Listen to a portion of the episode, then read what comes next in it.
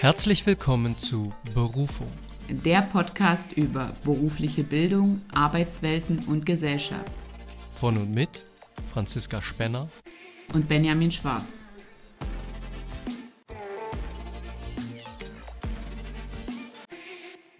Hallo und herzlich willkommen zu unserer heutigen Folge. Hallo Franzi, wie geht's dir? Hallo und herzlich willkommen zu unserer neuen Folge. Mir geht's super. Ähm, schön, dass wir wieder hier zusammengefunden haben. Ich bin gespannt auf das Thema. Es ich ist auch. in diesem Monat präsenter als in jedem anderen Monat, würde ich sagen, weil der Monat Mai beginnt immer mit dem 1. Mai, mit dem Tag der Arbeit. Ähm, und wir wollen heute über Arbeitsmärkte im Ländervergleich sprechen. Also wie unterschiedlich sind die Länder, vor allem Europas, eigentlich bezüglich ihrer Arbeitswelten und ja, dazu würde mich zu Beginn mal interessieren, Benjamin, mhm. an was denkst du, wenn du an das Arbeiten in Deutschland denkst? Jetzt konkret im Ländervergleich oder was so typisch deutsch ist oder was? Ja, aber was war, also mir sind da zwei, vier, sechs, acht, zehn, elf Schlagworte eingefallen, die ich sofort mit Arbeiten in Deutschland, also auch natürlich mit meiner Arbeitswelt verbunden habe. Mhm. Pünktlich? Normalerweise würde ich sagen pünktlich, wenn ich gerade irgendwelche Lieferprobleme äh, okay, krass kommen. ist was, was ich, wo ich gar nicht dran gedacht habe, aber ja. Ja, na Termine werden eingehalten im Allgemeinen. Ja. Nicht so wie man das vielleicht manchmal so klischeehaft aus irgendwie Ländern südlicher Regionen kennt, so Südeuropa oder so. Ähm, ja, Termine werden eingehalten. Das verbinde ich auf jeden Fall. Ähm, damit ist auch immer irgendwie Druck verbunden. Also der, ja, der deutsche Arbeitnehmer, der macht sich manchmal auch zu viel Druck oder lässt sich zu viel Druck machen, weil Termine müssen ja eingehalten werden. Ähm, ich kann nicht krank werden, ich muss zur Arbeit. Mhm. Ich. Ja, ja. Und, äh, erinnert mich auf jeden Fall an, äh, ja, an den Arbeitsmarkt. Das sind auf jeden Fall so Dinge, die ich an der Stelle, die mir jetzt spontan einfallen. Okay. Ich würde meine mal noch nennen und dann gleich ähm, als Überleitung zu anderen Ländern und so weiter was dazu sagen. Mhm. Mir ist sofort die 40-Stunden-Woche eingefallen. Dann Feiertagszuschlag. Ich weiß nicht, äh, jetzt wahrscheinlich, weil ich auch an einem Feiertag jetzt arbeiten war. Mhm. Ähm, dann Arbeitslosengeld 1 und Hartz IV. Ähm, festgelegte Urlaubstage, ein Urlaubsplan, der bestmöglich schon im letzten Drittel des äh, vorherigen Jahres eingereicht werden muss. Ähm, Werktage, wir sprechen hier häufig von Werktagen. Ähm, Minijobs, finde ich, sind hier so sehr präsent. Gleitzeit kommt immer mehr. Äh, das Teilzeitarbeiten, festgelegte Arbeitszeiten, das kommt auch mit der Pünktlichkeit hin und bestimmte Schichtsysteme. So. Und jetzt ging ich Die gibt es alle nur in Deutschland? Oder? Ja, das ist meine Überleitung. Ich bin davon ausgegangen, Deutschland, das ist so ein Arbeiterland und ähm, hier herrscht es so. Und dann musste ich im Ländervergleich feststellen, oh, in anderen Ländern haben die ja ähnliche Strukturen. War mir nicht bewusst vorher. Okay. War mir wirklich nicht bewusst. Ich dachte irgendwie, also die machen doch da nicht nur. Ich musste erstmal so ein bisschen an Goodbye Deutschland denken. Kennst du das? Äh, die Serie? Ja, aber die gehen ja auch nicht in die klassische, ich gehe jetzt von der einen Firma in die nächste Firma, sondern ich mache da jetzt ein Restaurant auf oder irgendwie ja, fancy. Aber es geht ja schon darum, dort leben, wo andere Urlaub machen. Man hat das ganze Jahr Urlaub. Ich habe hier meine Siesta, äh, lieg in der Sonne und mir geht's gut. So tatsächlich auch ein bisschen mein Gedanke, wo ich mir wirklich sage, ja, in diesen südlichen Ländern, die haben doch einen ganz entspannten Arbeitstag, da geht doch niemand 40 Stunden die Woche arbeiten. Und äh, ich weiß nicht, warum ich, ähm, ich, ich, würde fast sagen, naiv an diese Recherche rangegangen bin. Sag's ruhig, sag's ruhig. Ja, warum ich so naiv da rangegangen bin, weil es ist tatsächlich nicht so. Aber das ist ja das Spannende und deswegen muss ich auch sagen, der Podcast ist nicht nur für, soll nicht nur allen Zuhörern und Zuhörerinnen neues Wissen bringen, sondern auch uns, die das recherchieren. Auf jeden Fall, ja. Ja. Ja, vielleicht äh, kurzer Einwurf dazu. Äh, ich habe mich letztens mit meiner Spanischlehrerin unterhalten, die äh, aus Chile kommt, dort Spanisch studiert hat und hier an der Volkshochschule eben Spanisch unterrichtet. Und die wäre dort oder hat dort klassisch als Lehrkraft gearbeitet, so wie wir das jetzt dann auch tun. Mhm. Und hier in Thüringen ist es ja so, wir machen 24 Wochenstunden Unterricht mhm. und die haben dort einfach mal 40 Wochenstunden Unterricht. 40 Wochenstunden. Unglaublich. Also keine Vorbereitungszeit, Na, die kommt noch on top. und so weiter, die kommt on top. Die ne? kommt natürlich noch oben drauf. Und die ist ja bei uns inkludiert. Irgendwo schon. Naja, die kommt natürlich auch auf 24 Stunden drauf. Ja, aber auf 24 aber Stunden drauf. Ich meine, aber sie ist in einer, wenn man Vollzeit arbeiten geht, an Vollzeit verbinde ich immer mit so 40 Stunden. Da, wenn du bei Ja, den 24 okay. Stunden dir rechnest, wobei man auch sagen muss, 24 Unterrichtsstunden sind immer nur 45 Minuten. Wenn man das mal summiert, dann sind das auch keine 24 Stunden. Schon klar. Und dann kommt noch Vor- und Nachbereitung und bürokratischer Kram. Und Ja, natürlich, ohne Frage. aber wenn ich das noch auf 40 Stunden Unterricht obendrauf Ja, ist krass. muss, dann ich ist finde uns ich klar. finde es richtig heftig. Genau, Und ich deswegen, ich, als möchte, ja, ich möchte absolut sagen, dass es ja ein Privileg ist für uns äh, zu sagen, ich habe dafür äh, Zeit oder mehr Zeit. ja, absolut. Ja, also spannend. Wie lange hat sie das gemacht in äh, dort? Weiß ich gar nicht, bin ich Ja. mir nicht sicher. Dann ist ja das ja für sie jetzt wahrscheinlich an der Volkshochschule Spanisch zu unterrichten auch entspannender. Ja, wobei sie natürlich schaut, dass sie gerade Anerkennungsverfahren durchläuft und so. Ah ja, okay, gut. Ja, das ist ja eigentlich ein guter Punkt. Jetzt können wir mal über wöchentliche Arbeitszeiten in der EU sprechen. Und ähm, da habe ich äh, eine Statistik dazu gefunden. Und zwar ähm, geht die auf Zahlen von 2021 zurück. Und Vollzeiterwerbstätige arbeiten im Durchschnitt 40,5 Stunden pro Woche in der EU und Teilzeiterwerbstätige 21,4 Stunden. Ich denke, das sind auch so Sachen, würde ich jetzt auch so sagen. Also so Teilzeit ist die Hälfte von Vollzeit, kann man, kann man schon so nachvollziehen. Und im Durchschnitt dann ist die wöchentliche Arbeitszeit 37 Stunden, weil es gibt einfach auch mehr, die Vollzeit arbeiten, weniger die Teilzeit und daher errechnet sich das. Ähm, was denkst du denn äh, so im Unterschied, welches Land vielleicht, wo man jetzt mehr arbeitet und im Verhältnis dazu, in welchem man weniger arbeitet? Also von, von dem Stundenumfang her. In, in der EU. Hm. Ich kenne nicht alle Länder, die in der EU sind. Ich hätte jetzt gesagt, irgendwie Ung Ungarn auf jeden Fall ist ja in der EU. Wenig oder Bulgarien, mehr? ja, weniger. Weniger? Bulgarien, Ja. oder ist Bulgarien schon in der EU? Ich bin Ja, mir nicht sicher. ja. Das sowas hätte ich jetzt gedacht, also schon irgendwie so südöstlich Mhm. irgendwie. Also die Statistik zeigt auf jeden Fall an, in Griechenland Hm. äh, arbeitet man am meisten, am längsten, also vom, vom Stundenvolumen, Ach, am längsten. 41,3 Stunden pro Woche Okay. im Durchschnitt. Äh, Deutschland äh, liegt da schon ein deutliches Stückchen drunter mit 34,8 Stunden. Und ähm, nur noch weniger haben Dänemark mit 34,4 Stunden und die Niederlande mit 31,2 Stunden.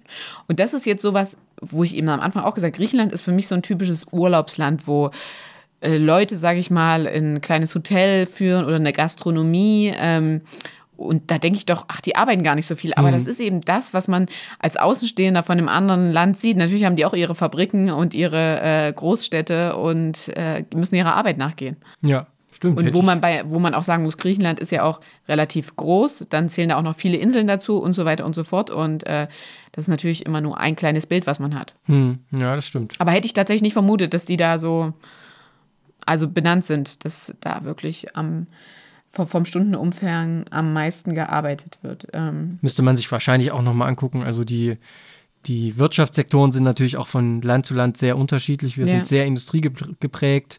Griechenland ja eher nicht. ja. Eher, weiß ich nicht, landwirtschaftlich Ja. und ähm, touristisch geprägt. Das ist aber tatsächlich so. Da ähm, habe ich auch noch was dazu.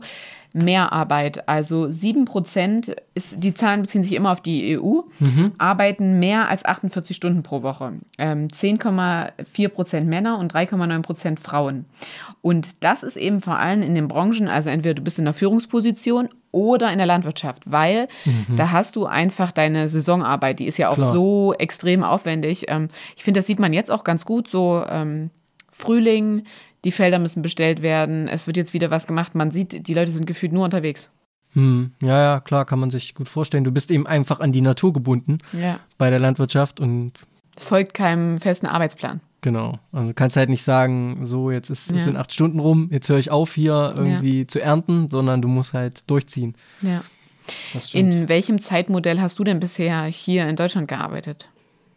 Ja, das ist ein guter Punkt, weil äh, zum Thema Vollzeitarbeit, ähm, ich habe tatsächlich das Glück immer gehabt, selbst hier in Thüringen, dass ich nur eine 38-Stunden-Woche hatte.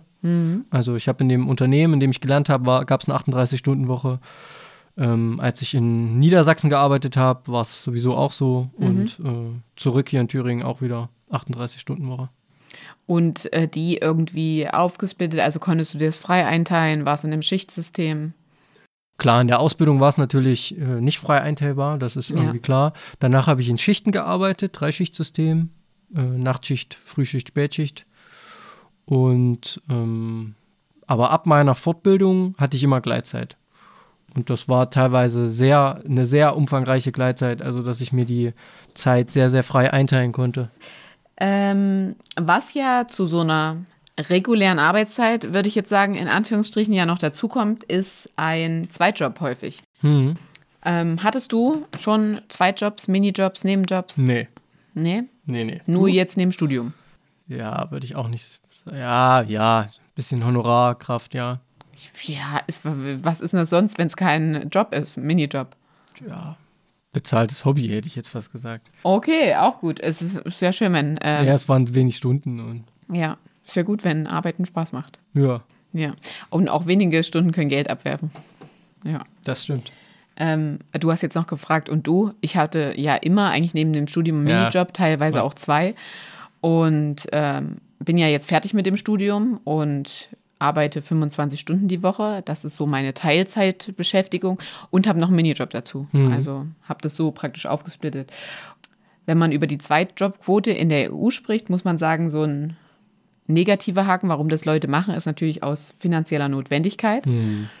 aber ein absolut ähm, positiver Faktor und auch etwas, was viele Menschen tun, ist eine interessante Erfahrung und ein lukrativer Zusatzverdienst. Wie du jetzt gerade gesagt hast, bezahltes Hobby. Warum nicht für etwas, was ich gern mache, Geld noch da, dafür bekommen? Ja.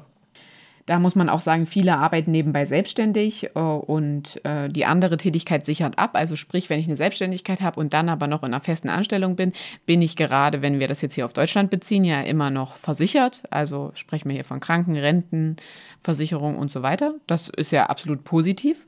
Und sicherlich auch ein großer Unterschied zu anderen Ländern, Genau. muss man auch sagen. Ja, da äh, habe ich mich jetzt leider nicht so mit beschäftigt, also kenne ich mich jetzt nicht so aus, inwiefern, aber natürlich wissen wir, dass unser Sozialsystem hier in Deutschland wirklich gut ist und uns da super absichert. Wir hatten das, glaube ich, auch schon mal gesagt, wo ich krank war in der Zeit, in irgendeiner Folge, wie gut das ist, dass man hier zu Hause bleiben kann und sein am Ende des Monats trotzdem das gleiche Gehalt bekommt, ob ich jetzt äh, eine Woche arbeiten war, weil ich drei Wochen krank war oder vier Wochen wirklich da war. Also es ist ja Wahnsinn. Ja, das stimmt. Ähm, und bei der Zweitjobquote muss man sagen, in der Niederlande betrifft das 9,8 Prozent ähm, der Erwerbstätigen. In Deutschland, das ist so ein Mittelfeld, äh, 4,4 Prozent. Da hätte ich persönlich gedacht, es sind mehr, aber das ist einfach wieder nur meine Lebenswelt, weil ich mich mit Menschen auseinandersetze. Das hatten wir nämlich auch, dass ich so viele kenne, die so einen Zweitjob haben. Und am wenigsten ist es tatsächlich in Bulgarien, da sind es nur 0,4 Prozent. Im Durchschnitt sagt man auch die Zweitjobquote, der Zweitjob nimmt 11,6 Stunden pro Woche zusätzlich in Anspruch. Und ja, das fand ich einfach von, von Zahlen her mal so interessant zu sehen. Aber was ich mich dann frage, Niederlande ist das Land mit der geringsten Vollzeit, äh, mit der geringsten Arbeitsbeschäftigung. Ein, wie viel waren es? 31,2 Stunden. Ja, Und gleichzeitig das Land mit der höchsten Zweitjob. Zweitjobquote. Dann zählt die ja nicht in diese Arbeitszeitquote mit rein. Oder doch? Eigentlich schon. Also das wurde auch, das wurde auch direkt untereinander aufgelistet und da war also einmal die wöchentliche Arbeitszeit aufgelistet und einmal, wie sich diese Arbeitstätigkeit auflistet. Aber dann haben die ja in ihren äh, grundlegenden Berufen, Jobs, wenn man das so nennen kann, Ja, arbeiten die ja noch viel weniger, weil sie ja noch in ihren Zweitjobs arbeiten. aber man muss ja auch sagen, es sind 9,8 Prozent, die das betrifft. Also ja, generell ist ja die Zweitjobquote wirklich sehr niedrig. Ich persönlich Ja, hätte ja stimmt. auch gedacht, sie ist viel höher. Und wenn das 10 Prozent sind, dann, also ich muss da jetzt an, an meinen Bereich der Schulbegleitung denken oder Mhm. Inklusionsbetreuerinnen, Betreuer, wie man das auch immer nennen mag. Da kenne ich wirklich auch einige, die betreuen jetzt, also manchmal ist es ja wirklich so, dass ein Kind ähm, nur 12, 15, manche auch nur 5, 8 betreute Stunden gut geschrieben kriegen, bezahlt kriegen. Und die haben dann diese Anstellung beim Träger und sind dann nebenbei noch selbstständig oder in einer anderen Tätigkeit. Aber ihre Hauptbeschäftigung ist dann trotzdem das. ah ja, okay. Ja. Also das ist, ist jetzt zum Beispiel so eine Sparte, wo mir das wirklich einfällt. Und da ist es ja teilweise auch schwierig, wirklich auch Leute für zu finden, weil wer will sich für 10 Stunden anstellen lassen? Ja, na klar. Ja. Das ist ja teilweise schon schwierig, wenn für 25 Stunden gesucht wird. Ja. Nachvollziehbarerweise. Ja. Ja, ich, 25 Stunden, wenn das, was am Ende rauskommt, sich trotzdem rechnet, dann hat natürlich niemand was dagegen, auch 25 Stunden zu machen. Ja, aber natürlich. Das ist natürlich immer das Entscheidende. Ja, also das wäre jetzt erstmal so für mich, wo ich sagen muss, ähm, das ist ja das, was ich auch nochmal am Anfang gesagt habe. Ich dachte irgendwie, das wären so Dinge, die würden alle mehr auf Deutschland zutreffen, aber sind ja doch, äh, wenn man so sieht, im Vergleich, bezieht sich ja Deutschland da eher im Mittelfeld. Ja, das ist auch überraschend für mich, muss ich ja. sagen. Ja. Also hätte ich persönlich wirklich nicht gedacht, weil natürlich ist man immer in der Lebenswelt, wo man lebt, ist man am, am stärksten mit identifiziert und ähm, man denkt dann immer so, ja, das ist so hier so bei uns und bei den anderen ist es anders. Dass gerade wenn es so an, an Pflichten geht oder Sachen, die man erfüllt, denkt man ja immer, andere haben es irgendwie gefühlt besser. Hm. Aber ist ja nicht so. Kann man ja nochmal auf unser Sozialsystem sprechen zu kommen. Genau. Man müsste sich vielleicht mal anschauen, wie ist die Entwicklung in Deutschland. Ja, ja. Also wenn, wenn der Arbeitsmarkt sich vielleicht immer mehr verschärft, für bestimmte Arbeitnehmer und Arbeitnehmerinnen vielleicht auch, äh, sind dann, ist die, ist die Quote zunehmend zum Beispiel die Zweitjobquote. Mhm. Oder wie verhält sich das in gewissen Branchen zum Beispiel? Ja. Das, aber das legen jetzt unsere Zahlen hier nicht nahe. Ähm, aber ja, es sind Zahlen, die darstellen, wie es in unseren Nachbarländern läuft und das ist nicht immer so, wie man sich das eben vorstellt. Genau. Ich hatte ja vorhin auch schon mal die Mehrarbeit thematisiert. Mhm. Und ähm, wenn wir jetzt gerade auch von unserem Beruf als zukünftige Lehrpersonen ausgehen, ist es ja so, dass du deine Stunden abzuleisten hast an der Schule und wie du eigentlich deine Vor- und Nachbereitung machst, wann du die unterbringst, ist so deine Sache. Ja. Wir haben da jetzt keine festen Arbeitszeiten. Und es gibt ja aber auch Jobs, wo wirklich ähm, fest vorgeschrieben ist, du musst ähm, einmal im Monat einen Wochenenddienst machen. Also da gibt es ja wirklich die verschiedensten Modelle. Und das ist ja häufig auch wirklich mit mehr Arbeit verbunden. Ähm, ich hatte vorhin schon mal gesagt, 7% arbeiten mehr als 48 Stunden pro Woche und 48 Stunden ist ja schon eine Hausnummer, wie ich finde. Ähm, das betrifft dann von den 7% 10,4% Männer und 3,9% Frauen. Fast jeder fünfte oder jede fünfte arbeitet eben auch am Wochenende. Und da haben wir wieder vor allem Griechenland, 40,3% arbeiten da am Wochenende. In Deutschland sind es nur 18,9. Das ist also hm, wir kommen wir wieder auf Landwirtschaft und Tourismus. Ja, genau. Mhm. Und in Litauen sind es zum Beispiel auch nur 7 Prozent. Mhm. Äh, und da wollte ich dich mal fragen, wie stehst du denn so zum Arbeiten am Wochenende? Sowohl hinsichtlich fester Arbeitszeiten als auch deiner eigenen Organisation, Vorbereitungen und so weiter und so fort. Machst du da so einen äh, kompletten Cut Freitagnachmittag? Nee, hm, das klappt ja gar nicht. Also, was ich nicht mag, ist Arbeitszeiten am Wochenende, die sehr fest strukturiert sind. Also ins Unternehmen fahren und jetzt irgendwie Schicht schieben, in Anführungszeichen. Mhm. Da hätte ich keinen Bock drauf. Ja. Aber wenn natürlich es Vorbereitung bedarf für irgendwas oder irgendwas muss noch recherchiert werden oder ausgearbeitet werden. Ähm, ich meine, es wird immer so, muss ich an der Stelle sagen, es wird immer so über Studierende geschmunzelt, was so die Freiheit im Leben angeht, wenn man das jetzt mit ähm, arbeitenden Menschen vergleicht. Und da ist natürlich auch viel dran, mhm. ohne Frage. Aber ich glaube, ich habe noch nie in meinem Leben überhaupt so viel gearbeitet wie in der Zeit meines Studiums, mhm. weil man nie wirklich frei hat. Und ich glaube, das wird äh, später im, im Lehrberuf auch nicht anders werden. Und das ist auch Stand heute erstmal grundlegend okay für mich. Mhm.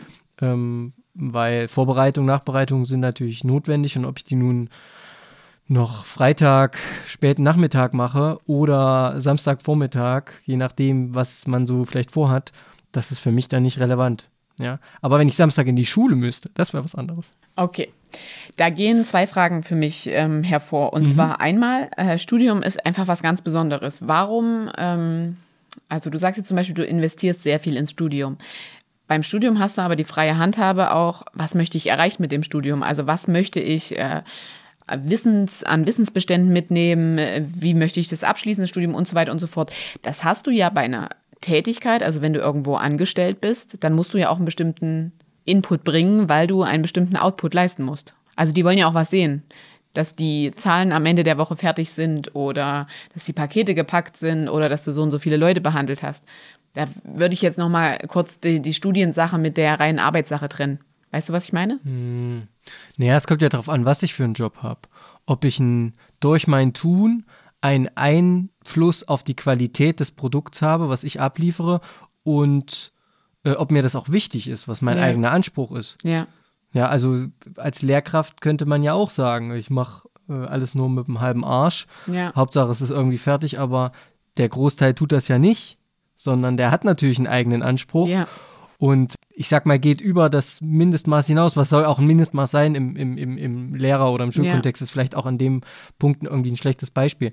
Aber wenn man eben in seinem Beruf idealistisch ist, was auch immer das jetzt für ein Ja. Job ist und einen gewissen Anspruch hat, dann misst man sich doch daran und nicht, dass ich ne, äh, gerade so über die Hürde springe. Ja, man sagt, äh, ein gutes Pferd springt nur so hoch, wie es muss.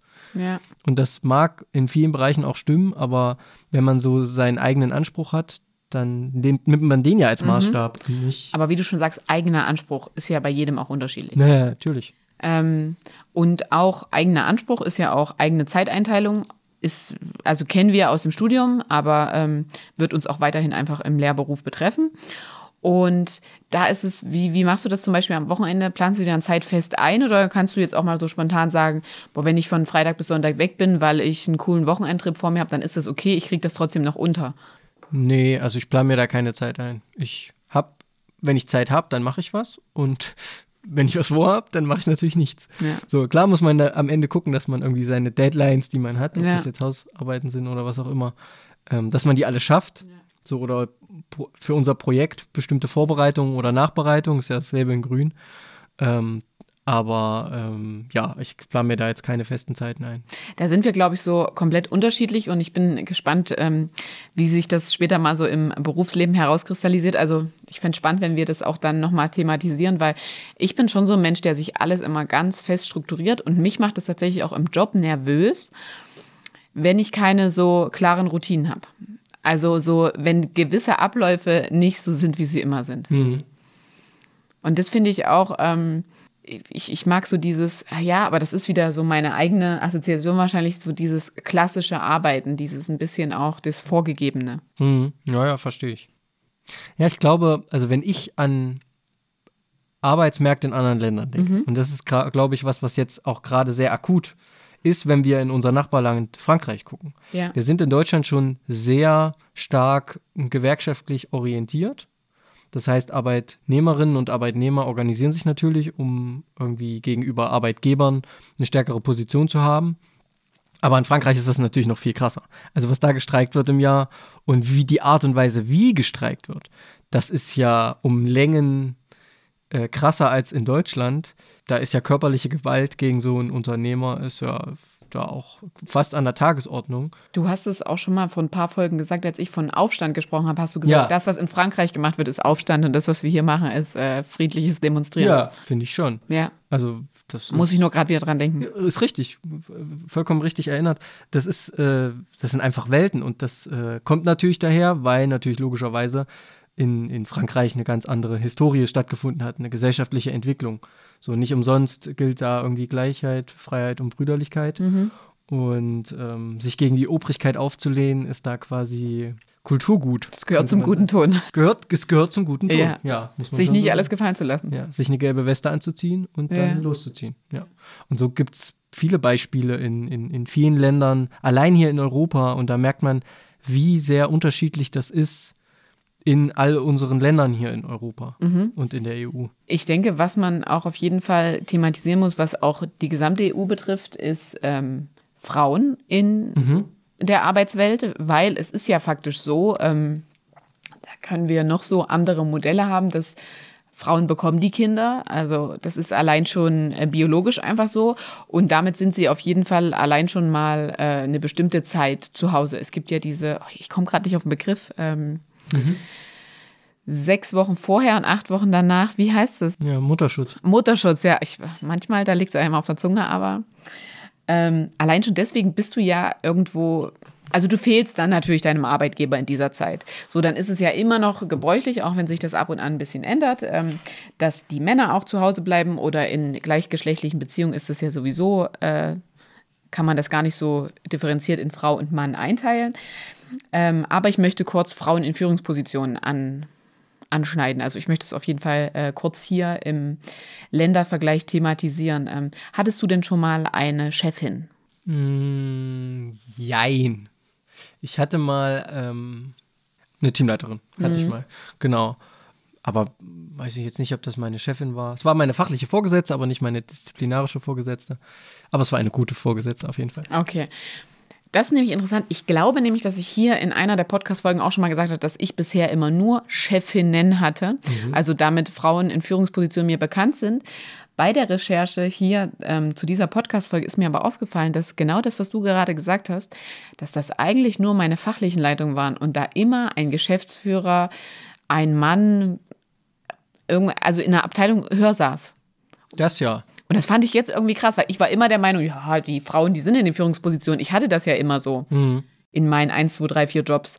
Aber nee, es war tatsächlich nicht so, sondern über dieser Frau stand immer ein Mann. Und ich finde es beachtlich. Ähm, 2021 hat nur jede dritte Frau ist eine Führungs-, also nur jede dritte Führungskraft ist eine Frau 2021 auf die gesamte EU gesehen. Und wenn man jetzt wieder den Durchschnitt im EU-Vergleich sieht, äh, ist Lettland an der Spitze. Dort haben wir nämlich 45,9 Prozent Frauen in Führungspositionen und das ist ja das ist fast Hälfte Hälfte. Also mhm. ich denke, das ist ein wünschenswertes Anstreben.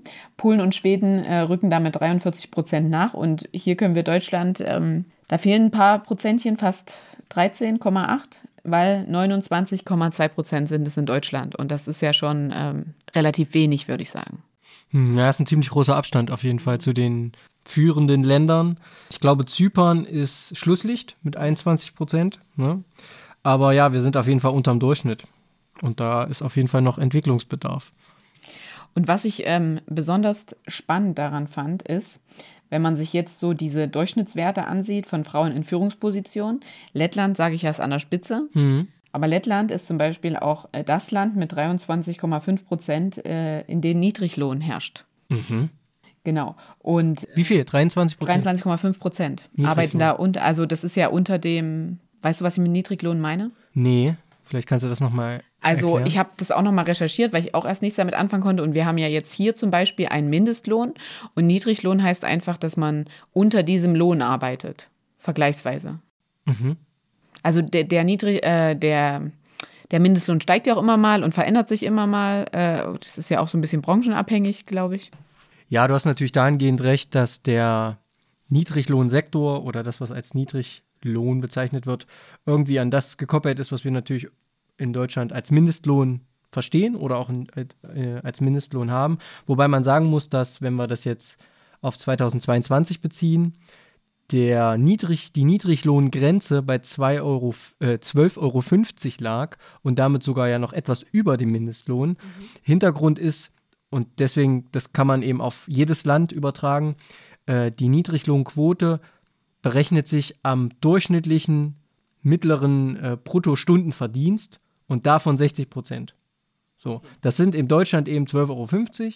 Und in anderen Ländern ist es natürlich weniger, wenn dort weniger Einkommen verdient wird oder eben mehr, wie in Luxemburg, wo deutlich mehr verdient ja. wird. Genau. Also das äh, bezieht sich dann eben auf länderspezifisch. Klar, natürlich, richtig. Genau. Ja, gut, dass wir das äh, nochmal hier so aufgegriffen haben und du das für uns erklärt hast. Ähm, aber wichtig ist auf jeden Fall zu sagen, ähm, auf wen trifft dieser Niedriglohn zu? Und da mhm. gibt es auf jeden Fall drei wesentliche Merkmale, was jetzt auch wieder mit äh, den Frauen zusammenpasst. Mhm. Und zwar weiblich, jung und befristet. Und das finde ich mhm. schon krass. Also man muss natürlich auch äh, wieder sagen, das ist auch sehr branchenabhängig und Frauen, das hatten wir hier auch schon mal äh, thematisiert, sind eben häufig auch in Branchen tätig, wo einfach generell andere Gehälter gezahlt werden, ja. Oder sie arbeiten eben auch in Teilzeit, weil sie zum Beispiel noch Kinder versorgen und so weiter. Und natürlich kommt dann ein anderes Gehalt rum als in einer Vollzeiterwerbstätigkeit äh, in einer anderen Branche stimmt, wobei natürlich äh, Teilzeit eigentlich kein Grund für Niedriglohnsektor sein kann, weil Teilzeit ja denselben Stundenlohn hat wie Vollzeit. Ja. Aber du hast vollkommen recht. Ja, also aber im, im Endeffekt Branchen, gehe ich ja weniger arbeiten und habe dadurch auch weniger Geld. Ja, aber das hat ja keinen Einfluss auf die Ja, auf Niedriglohn nicht, aber ich meine jetzt so im Gesamtheit. Im, am Ende des Monats ja. habe ich weniger Geld. Genau. Und das ist mal unbenommen. Ja. So. Ähm, nur um jetzt auf diese mhm. wortklauberisch da drauf ja. zu gehen. Aber ja, ähm, Frauen arbeiten in Branchen, und das ist, glaube ich, europaweit relativ gleich, mhm. in Branchen, die schlechter bezahlt sind als klassisch in Anführungszeichen männliche Jobs. Übrigens vielleicht auch noch dazu, ähm, ich habe ja immer nur, die Hörerinnen und Hörer wissen das ja, ich komme ja aus einem technisch-gewerblichen Bereich.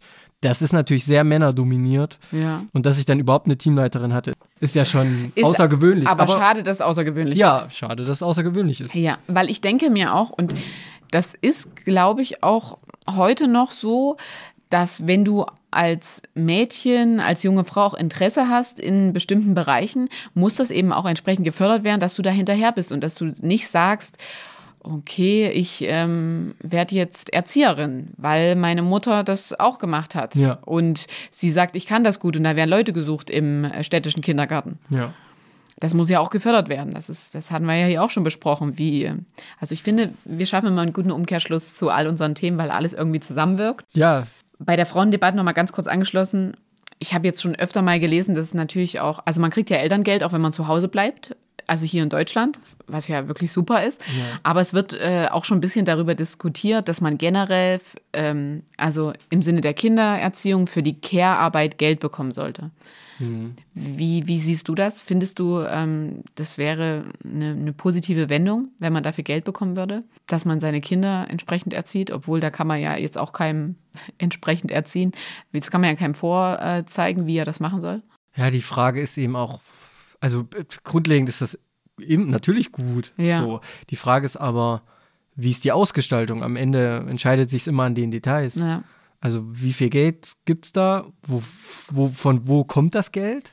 Ja, ich, Und welche Lebensspanne der Kinder äh, äh, umfasst das? Mhm. Also wird dann aber gesagt, naja, wir machen das jetzt, aber ab dem zweiten Lebensjahr muss ein Kind in den Kindergarten zum Beispiel, ja. damit die Erwerbstätigkeit wieder gegeben ist. Weil das Problem in Anführungszeichen ist ja für so ein Wirtschaftssystem, natürlich ist Care-Arbeit wichtig und wird ja im Grunde genommen auch schon gemacht, aber sie ist halt nicht wertschöpfend. Ja. Das ist halt der Punkt. Ja, ja. Und deswegen wird sie nicht bezahlt.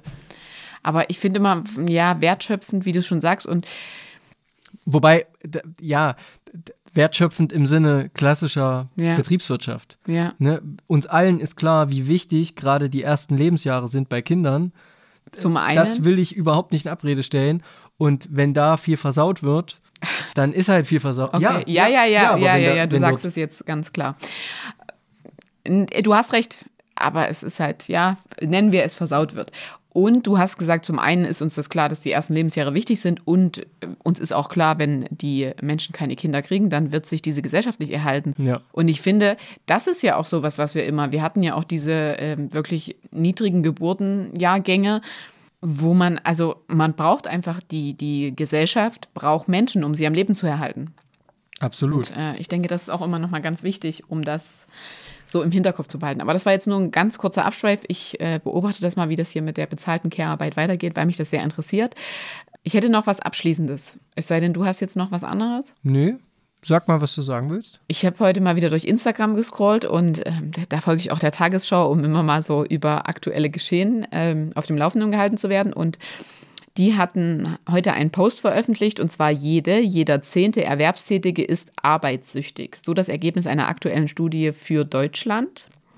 So, und da wird über Arbeitssucht gesprochen und wer davon betroffen ist. Und ich finde, gerade wenn wir hier so über Arbeitswelten reden, ist das eben ein sehr spannendes Thema. Und äh, zwar möchte ich dann mal die vier Punkte mit euch teilen. Das geht auf das Bundesinstitut für Berufsbildung und die Technische Universität Braunschweig zurück. Suchthaft arbeitet laut Studie, wer sowohl exzessiv als auch zwanghaft arbeitet. Dann Betroffene arbeiten etwa sehr lange, nehmen sich nur mit schlechtem Gewissen frei und können im Feierabend kaum abschalten.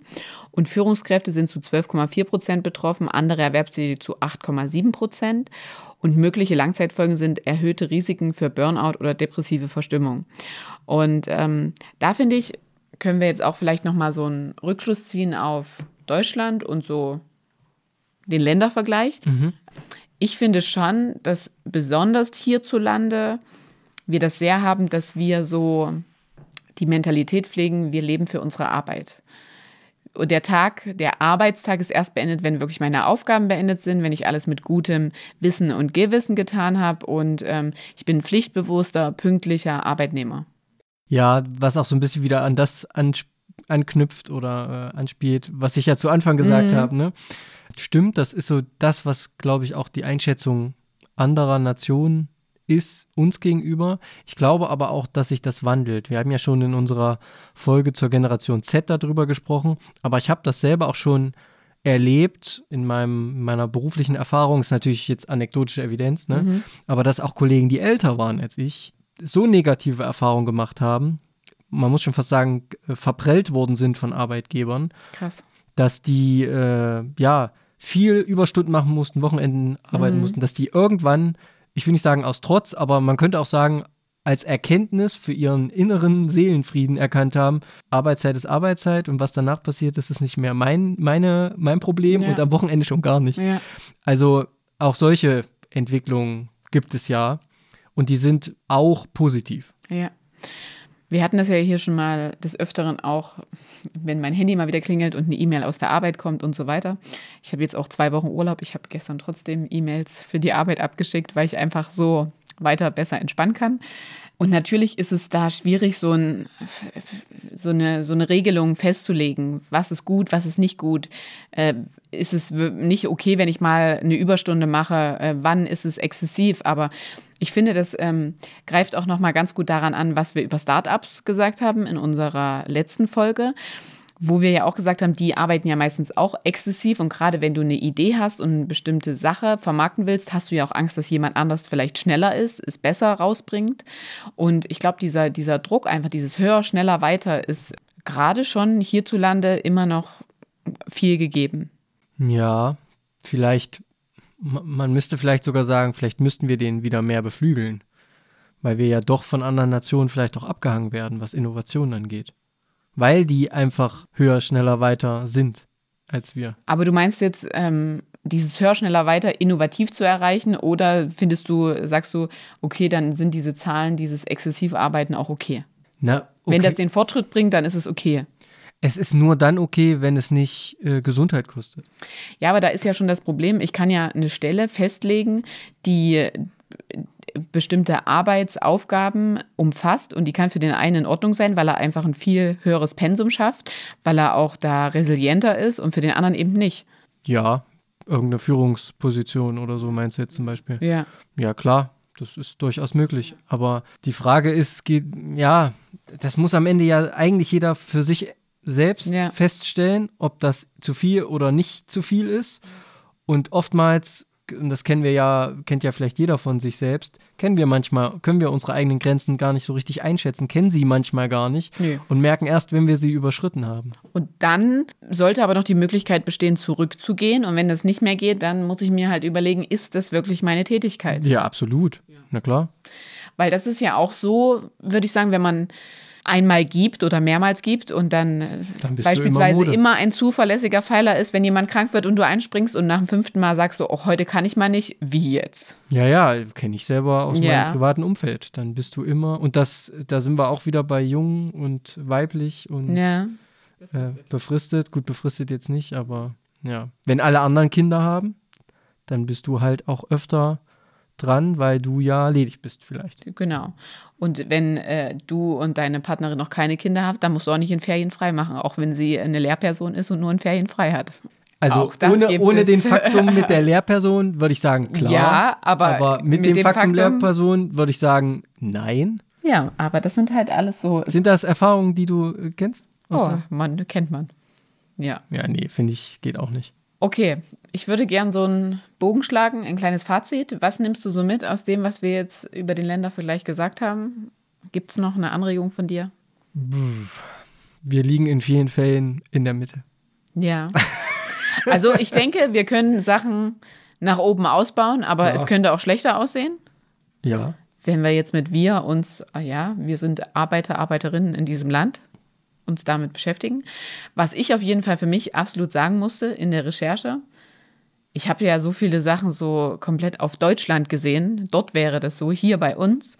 Und wo ich dann sagen muss, okay, es ist woanders gar nicht anders, nur weil die ähm, in den südlichen Ländern, ich denke jetzt gerade so an Spanien und Italien, ihren Laden zwei Stunden zumachen und ihre Siesta machen, heißt es ja aber auch, dass die abends hin meistens länger dann hinten rausarbeiten. Ja.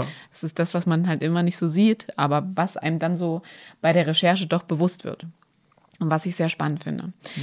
Wir haben tatsächlich auch so in naher Zukunft immer mal wieder Themen, wo wir auch auf den Ländervergleich eingehen wollen. Da freue ich mich sehr drauf, weil das ist auch nochmal spannend, äh, weil im Vergleich betrachtet sehen die Fakten immer schon wieder ganz anders aus, als sie eigentlich sind.